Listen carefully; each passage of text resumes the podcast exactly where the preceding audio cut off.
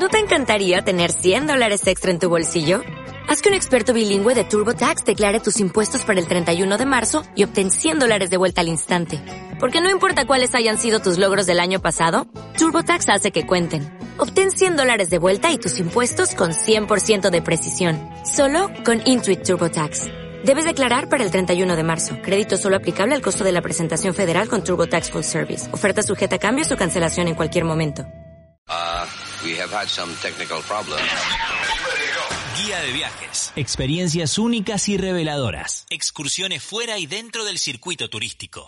Recomendaciones, aventuras, sabores, cultura, costumbres, paisajes y mucho más. Guía de viajes.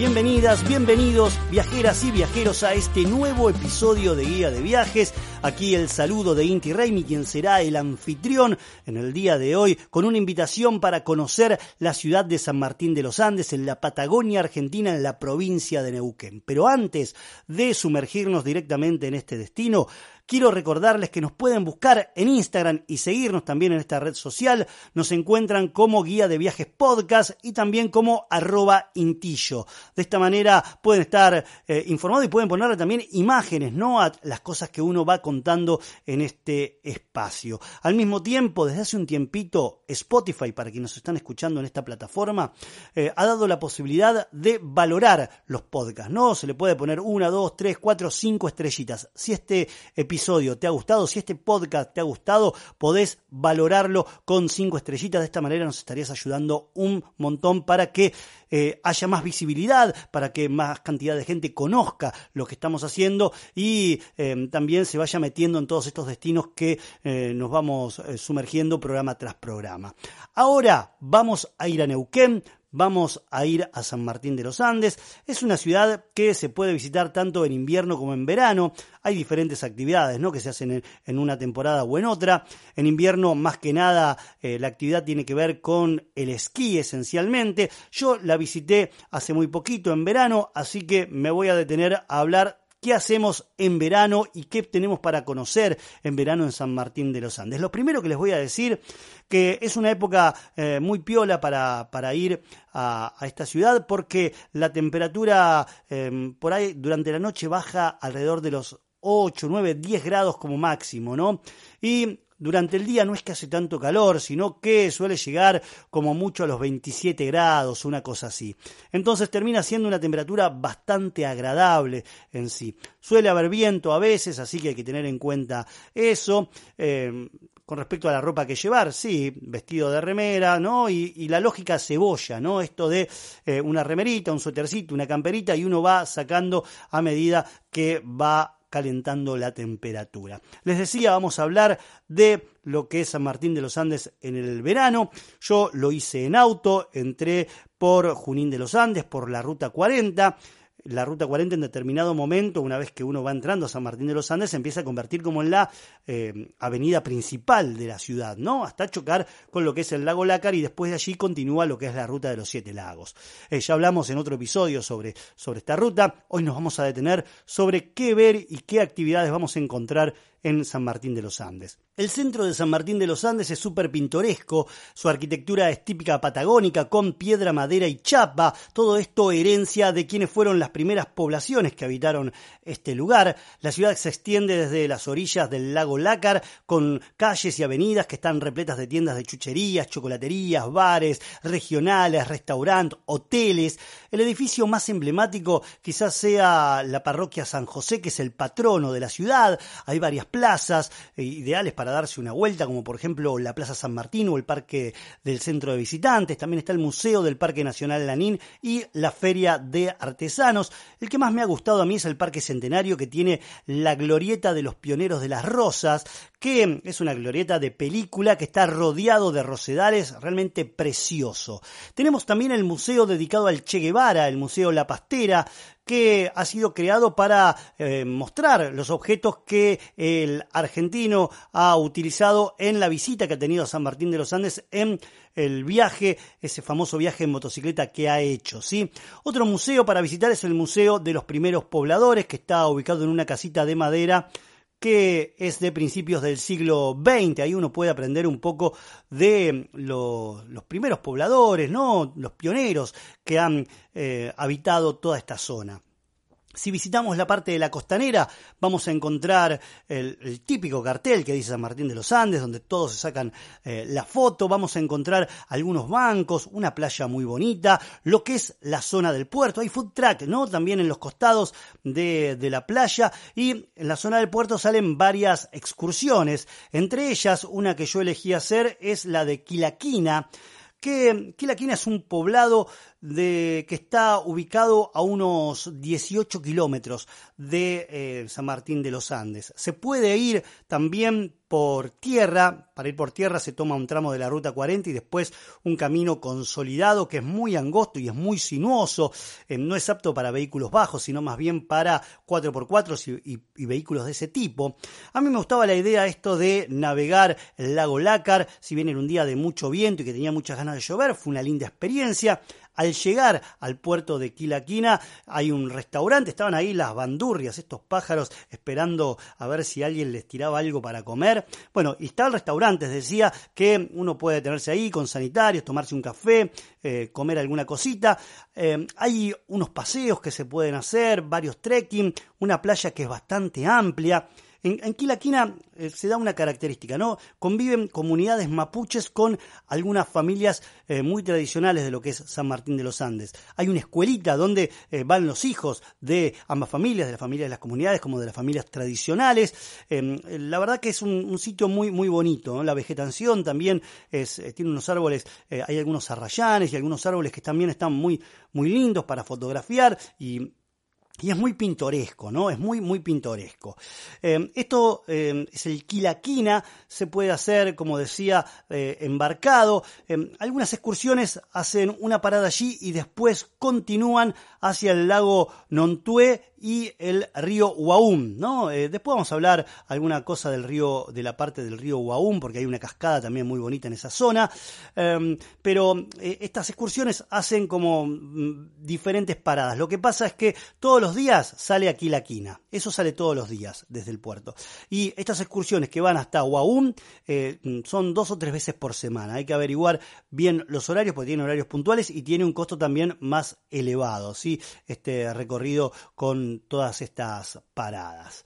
¿Qué más podemos hacer en, San Martín de los Andes? Antes les nombré las bandurrias. Bueno, hay un mirador que se llama de las bandurrias que está ubicado a unos 5 o 6 kilómetros de la ciudad. Se puede mm, llegar, bueno, hasta lo que es la entrada, ¿no? Eh, después uno llega a lo que es la entrada, que es un camino que está en bastante buen estado, pero eh, después es como una parte, son como 3 kilómetros que son hacia arriba, 3 o 4 kilómetros, te diría, que son muy, muy empinados. A mí con el auto me costó bastante. Hay quienes dejaban el auto abajo y lo hacían caminando, pero piensen que si lo hacen caminando suelen ser dos horas y media, tres horas de camino solo de ida. ¿eh? Así que hay que contemplarlo, contemplarlo bien. El auto me costó, yo tengo un auto bajo, me costó, pero logré subirlo sin mayores problemas. Eh, toda esta zona, la zona del Mirador Bandurrias, está eh, digamos, habitan eh, comunidades originarias, ¿no? Cuando uno eh, llega a lo que es la entrada de donde están las comunidades, le van a cobrar seguramente un ingreso, uno va a poder estacionar el auto y va a poder caminar un tramo que serán unos 15 minutos hasta el mirador. También el día que estuve yo había muchísimo viento, em, estaba ahí peleando con, los lentes de sol para que no me entre tierra en los ojos, pero la vista eh, es impresionante. Desde ahí arriba se ve el lago en, en toda su magnitud, con los cerros a los costados, es realmente impresionante, es un lindo paseo. Después volviendo y bajando hacia, eh, hacia lo que es el poblado en sí, uno puede acceder hasta la islita, que es una playa de arena blanca que está un poco escondida. Ahí también uno puede llegar con el auto, pero tiene que estacionarlo, le van a cobrar también una comunidad mapuche, le va a cobrar lo que es un ingreso y va a poder pasar el día. Es Precioso el lugar, está para pasar el día sin duda. Está esta islita que estará, no sé, como a 50 metros de, la, de lo que es la playa, se puede acceder nadando, no sé qué tan hondo será. Recuerden que toda esta zona, el lago Lácar, es un lago frío, ¿sí? Frío, si bien cuando la temperatura está en 27, 28 grados, como les decía en verano, eh, hay quienes se animan a meterse, bueno, es frío, sépanlo por si van a, si van a meterse eh, a nadar o tienen intenciones de nadar en, en, este lago, ¿no? Bien, les voy a proponer también hacer eh, otro paseo que tiene que ver con un mirador, que es el mirador Arrayanes, que es un trekking que tiene desde la ciudad, son unos 5 kilómetros, uno puede hacer una parte en auto si quiere y después terminar subiendo con, con el auto en sí. Uno elegirá si tiene ganas de, hacer este trekking o si quiere ir directamente con el auto. Ahí uno va a ver, por un lado, lo que es eh, el lago Lácar, pero desde otro punto de vista, desde otra ubicación, les diría que, que, enfrentada a lo que es el Bandurrias, y al mismo tiempo va a poder ver también eh, lo, que, lo que es la ciudad, ¿no? Va a tener una, una, una vista eh, de dimensión específica, ¿no? Sobre el lago y la ciudad.